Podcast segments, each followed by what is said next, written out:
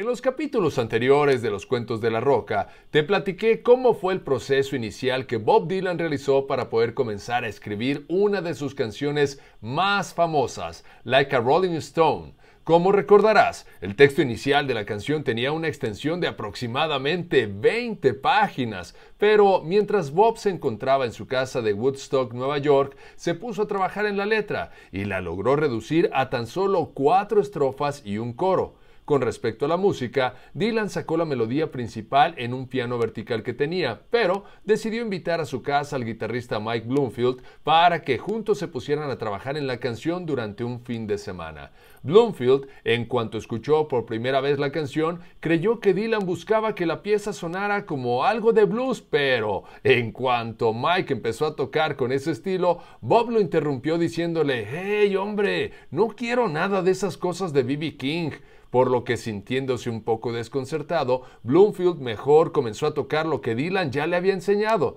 a lo que el compositor le dijo, ¡Hey! Tiene onda, ¿eh? Al respecto de este tema musical, Dylan llegó a declarar que fue gracias a esa creación que logró cambiar la percepción de hacia dónde se estaba yendo su carrera, ya que nunca había escrito algo como eso antes, por lo que de inmediato se dio cuenta de que eso es lo que debía de hacer, ya que después de esa revelación, él supo que no estaba interesado en escribir una novela o alguna obra de teatro, porque lo que él tenía que hacer en su vida era componer canciones. Y de eso es de lo que seguiremos platicando en el siguiente capítulo de los cuentos de la roca.